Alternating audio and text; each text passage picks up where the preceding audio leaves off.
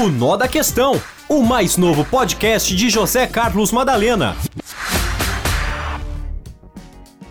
O nó da questão é que o governador Tarcísio de Freitas vai ter pela frente enormes desafios para governar o estado de São Paulo. Em primeiro lugar, porque ele vai suceder uma administração de quase três décadas feitas é, pelo PSDB.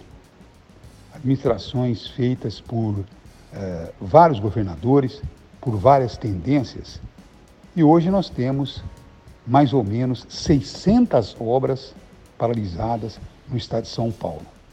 Então, o governador vai ter que fazer um estudo, um reestudo, para retomar essas obras, muitas que estão em fase de acabamento, outras que estão pela metade e outras que estão apenas no começo. Isto sem falar, por exemplo, é de uma fábrica de remédio que está erguida, construída, uma bela fábrica de remédio é, em Américo Brasiliense, na região central do estado de São Paulo.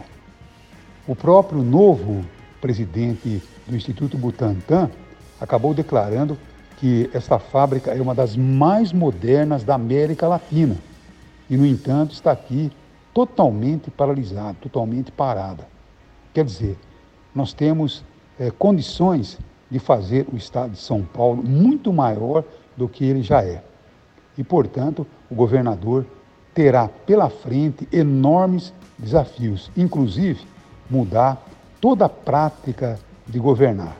Porque quando você acaba não tendo alternância no poder, como aconteceu com o PSDB no governo durante 30 anos, isso foi muito ruim para o Estado de São Paulo, porque criou vícios, acabou criando dependências.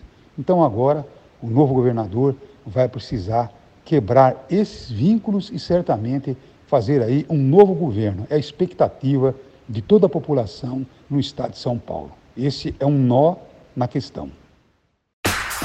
O Nó da Questão, o mais novo podcast de José Carlos Madalena.